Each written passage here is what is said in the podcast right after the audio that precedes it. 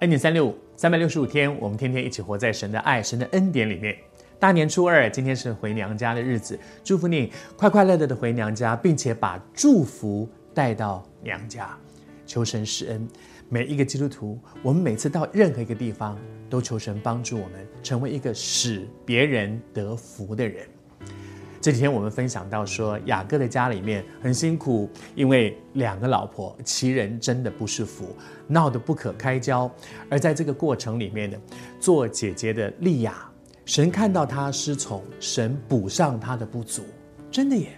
我相信我们生命当中常常都会有经验这样的事。你觉得好像我在哪方面不足，但是神的恩典就在人的那个不足上格外的给他，在婚姻里面他失宠。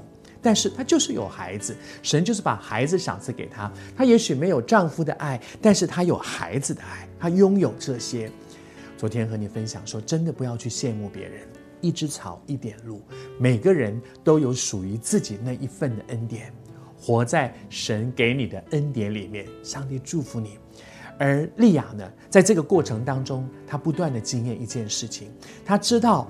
他能够有孩子，是因为神恩待他。他说：“我虽然失宠了，神听见我失宠，神看见我的苦境，神听见，神看见。每次读到这里，我都好感动哦。你也正在一个困境当中吗？你也正在一个苦难里面吗？你觉得我怎么会遇到这样的事情？谢谢主，我觉得主透过利亚的苦境，也在安慰你。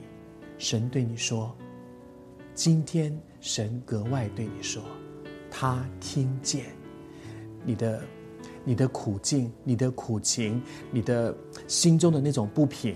也许你什么都没有说出来，但是主听见你心中的那个呐喊，主看见，主看见别人对你的那个不公平的待遇。我不知道你是谁，但是我在预备这一集的时候，我里面深深被神的爱所摸着。主就是对你说，他爱你。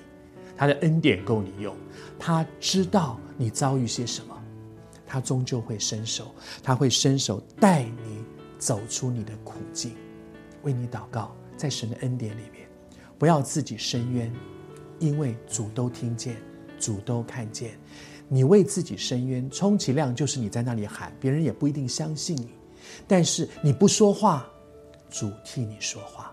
当主你替你说话的时候，主的话语带着极大的能力，远远胜过你为自己伸冤。